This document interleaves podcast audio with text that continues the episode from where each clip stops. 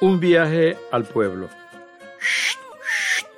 Era la voz con que Eduviges tranquilizaba al Colorado mientras se le apretaba la cincha, le colocaba la grupera y equilibraba los zurrones sobre la enjalma.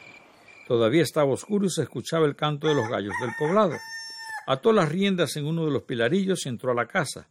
Sobre la mesa del comedor, Cirila, su esposa, desde hacía cuarenta años, le había servido un plato de yucas cocidas, acompañadas de una astilla de queso de vaca y de un tazón lleno de humeante café. Mientras Eduviges daba cuenta de las viandas, Cirila le recitaba la lista de encargos. Me trae dos carretillas de gilo, una de gilo blanco y otra de gilo negro, una docena de botones blancos, un zipper blanco de ocho pulgadas, una barra de cebo de Cuba y cuatro onzas de mesopín. Y no se le vaya a olvidar la media libra de tabaco. Estos insumos eran los que no estaban disponibles en la barrotería de Pedrito Espino en el Karate. Eduviges, sin pronunciar palabra, asentía con la cabeza. Hacía un gran esfuerzo mental para memorizar las cosas que quería Cirila. El lápiz y el papel estaban fuera de su alcance, pues lamentablemente ellos no tuvieron la oportunidad de aprender a leer y escribir. Sabía que de la lista de encargos podía dejar traer cualquier cosa sin graves consecuencias. Sin embargo, era indispensable conseguir el tabaco. La pareja de Cirila y Eduviges era poco convencional en lo relativo al consumo de tabaco. Eduviges, contrario a la mayoría de sus paisanos, no fumaba y Cirila era de las pocas damas que lo hacía.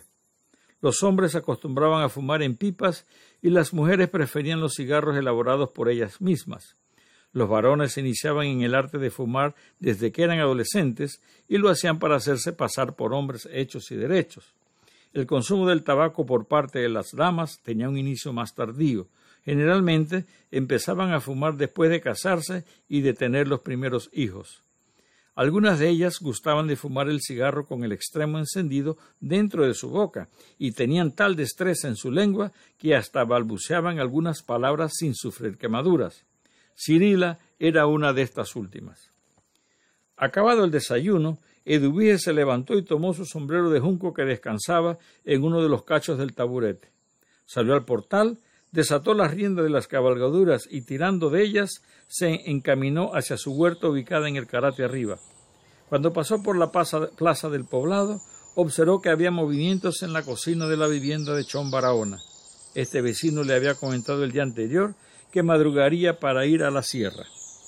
En los campos de las tablas se usa la expresión de la sierra para referirse a la zona montañosa del macizo del Canajagua. La mayoría de los pobladores poseían fincas en esa región.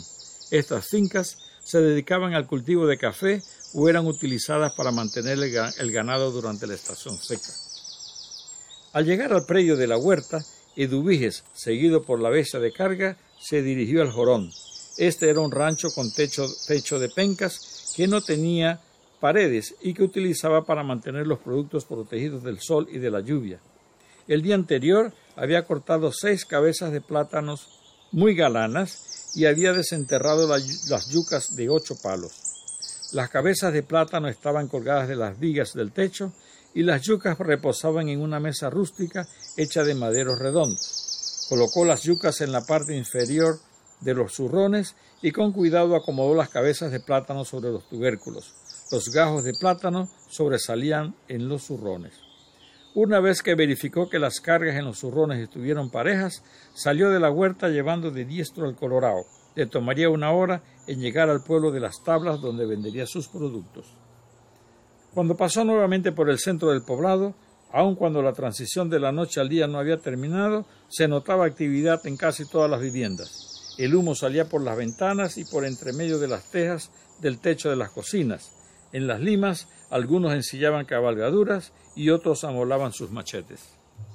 En la cultura santeña todos los días excepto los domingos eran de trabajo. El día que no ganaban un peón o que no participaban en una junta o que no ganaban el jornal, los varones adultos trabajaban en su finca donde cultivaban la tierra y criaban ganado vacuno. Debido a la frecuencia de caminar detrás de Dubiges, el Colorado había calibrado sus pasos a los de su amo, a tal punto que la rienda nunca estaba tirante. Cuando iban a la altura de la gallinaza, Eduviges conversaba consigo mismo. Barajo, Con las cabezas de plátanos a cinco reales cada una saco tres pesos. Por lo bonito de las yucas puede que me den tres pesos por el quintal y creo que llevo quintal y medio. Así que tres pesos de plátano más cuatro pesos y medio de yuca me dan siete pesos y medio. Con eso creo que me alcanza para los encargos de Cirila y algo más. Llegando al puente de la quebrada del pueblo, por el camino del Cocal, ya había amanecido completamente y se escuchaba una música muy alegre que emanaba del local conocido como el Harino, el prostíbulo del poblado. Dirigiendo su mirada hacia donde emanaba de la caja de música La cumbia El Mogollón, interpretada por Gelo Córdoba, Eduviges comentó para sí, Barajo, si estas mujeres siguen trabajando hasta esta hora, deben tenerlo como nariz de gato solo. Cruzó el puente sobre la quebrada del pueblo y al llegar a la esquina del local comercial de Pablo Ardito Barleta, giró hacia la izquierda y se dirigió hacia la placita de los perros. Allí estaba uno de sus mejores clientes. Se trataba de Agustín González, oriundo del Pedregoso, quien posee una surtida barrotería en la esquina donde se inicia la avenida Bolívar. La que estaba a cargo ese día del negocio era la esposa de Agustín, de nombre Casilda Domínguez, pues su esposo andaba de viaje con su chiva gallinera en la ciudad capital. ¿Cómo ha pasado el día? saludó Eduviges. Bien, ¿y usted? Además de plátano, ¿qué más trae hoy? Barajo, traigo unas yucas que sí se ablandan. Las puse debajo de los plátanos por miedo a que el sol las ablandara antes de tiempo. La señora Casilda, sin poder contener la risa, le preguntó ¿Y a cómo tiene los plátanos y las yucas? Barajo, los plátanos los tengo a cinco reales la cabeza y las yucas a tres pesos el quintal. Bueno, déjeme medio quintal de yuca y tres cabezas de plátano. Inmediatamente, Eduviges descargó las seis cabezas de plátano. Escoja las cabezas que más le gustan. La propietaria de la tienda le señaló las tres que le parecieron tener los plátanos más grandes. Luego nuestro agricultor colgó las cabezas seleccionadas en una vara para que, que para tal propósito estaba en una esquina del local. En cuanto a las yucas, Eduviges fue acarreándolas manualmente y la señora Casilda las fue pesando por lotes de diez libras hasta alcanzar la cantidad solicitada. Una vez las yucas estuvieron arregladas formando una pirámide sobre el mostrador, la dueña abrió la caja registradora y le entregó a Eduviges un billete de un dólar y una moneda de cincuenta centésimos. Como despedida le dijo El próximo sábado no deje pasar por aquí, lo voy a estar esperando. Barajo, pierda cuidado, que si Dios quiere por aquí estaremos, contestó Eduvige, quien envolvió la moneda con el billete y formó una especie de tamal. Luego colocó el tamal en una de las esquinas de su pañuelo y lo anudó en torno al dinero. Para resguardarlo, entonces colocó el pañuelo dentro del bolsillo superior izquierdo de la camisa, el cual a su vez aseguró con un botón de ojal. Aspirando aire por la boca con los como, con los labios acomodados para silbar, generando un sonido similar al de los besos sonoros, Eduviges animó al Colorado, que rápidamente siguió sus pasos. El caminante se dijo a sí mismo, Barajo, voy a ver si donde los espinos acabo de vender la carga. La pareja hombre-animal recorrió toda la avenida Bolívar hasta su terminación en la avenida central en uno de los costados del templo de la patrona Santa Librada.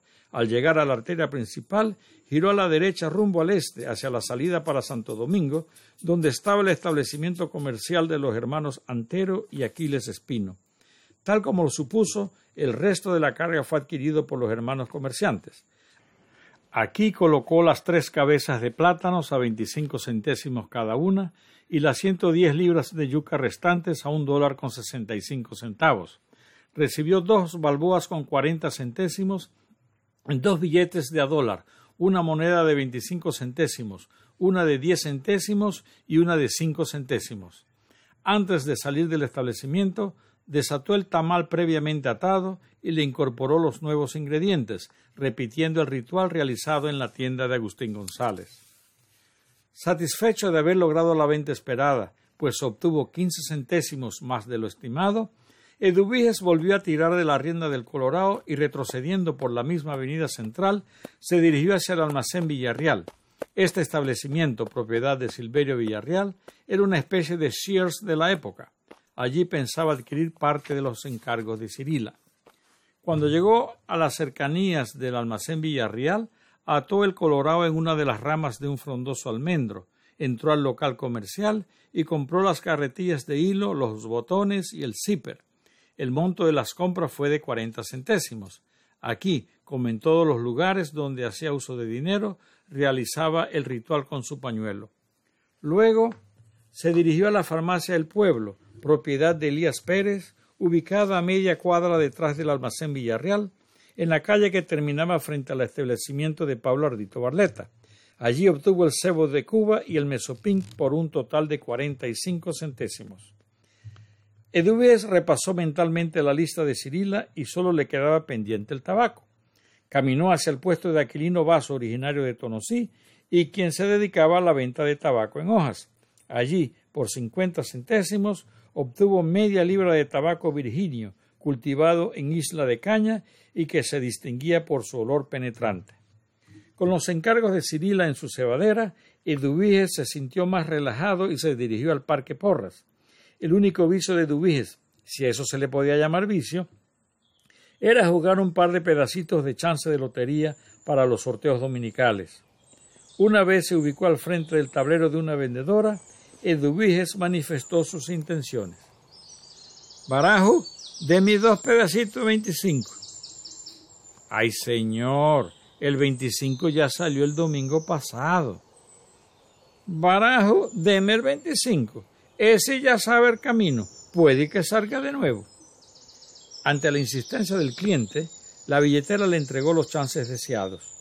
Eduviges tomó las fracciones de la tira de chances, cuidadosamente las dobló en cuatro y las guardó en su bolsillo derecho que aseguró con el botón de ojal respectivo.